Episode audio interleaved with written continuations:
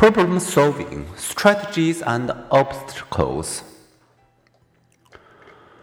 What cognitive strategies assist our problem solving and what obstacles hinder it?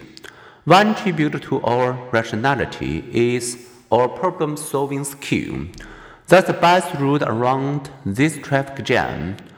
How should we handle a friend's criticism? How can we get in the house without our keys? Some problems we solve through trial and error.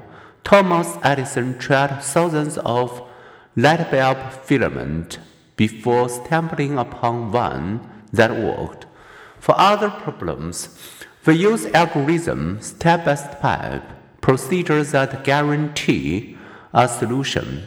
But step by step algorithm can be laborious and exasperating.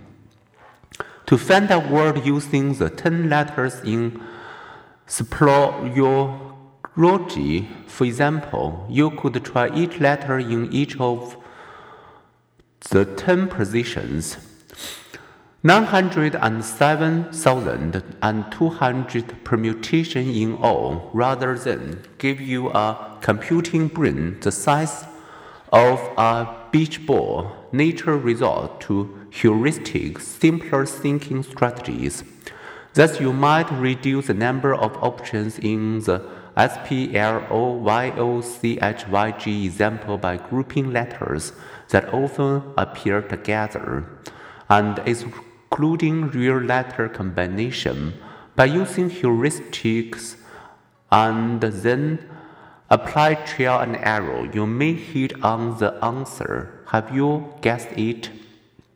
Sometimes we puzzle over a problem and the pieces suddenly fall together in a flash of insight, an abrupt, true seeming, and often satisfying solution. Ten years old Johnny Appleton's insight solved a problem that had stumped construction workers how to rescue a young robin from a narrow 30 inch deep hole in a cement block wall.